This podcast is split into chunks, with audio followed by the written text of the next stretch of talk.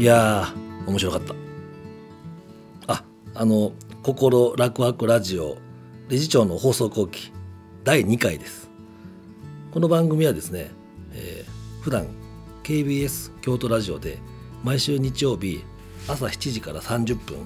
えー、やっている番組でして楽々ヘルスケアプレゼンツ心楽々ラジオっていう番組をやっていてそのあの理事長の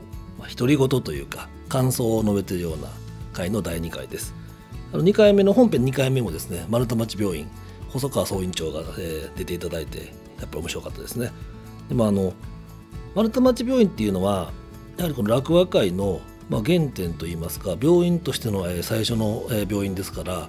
はりこれがこの今の落語会の発展の礎になってるなっていうのは思いますし僕も個人的には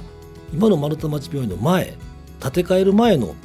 あの古い方の丸太町病院ですねの小児科があったのでちっちゃい頃僕はあのあ、えっとそこのあの小児科のおじいちゃんの優しい先生がおりましてその方の診察に行くっていうのは結構いまだに覚えていてあの最後にねあの診察終わったら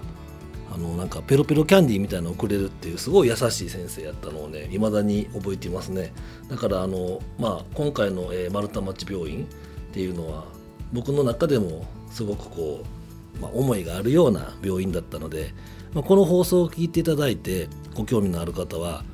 病院においでやすっていうのはないんですけど実はあのリハビリテーションクリニックにはあのメディカルフィットネスっていうのも併設していますから、まあ、そちらの利用であったりまたいろんな介護の施設等々もございますのであのお気軽に、えー、ご連絡ご訪問ください。ということで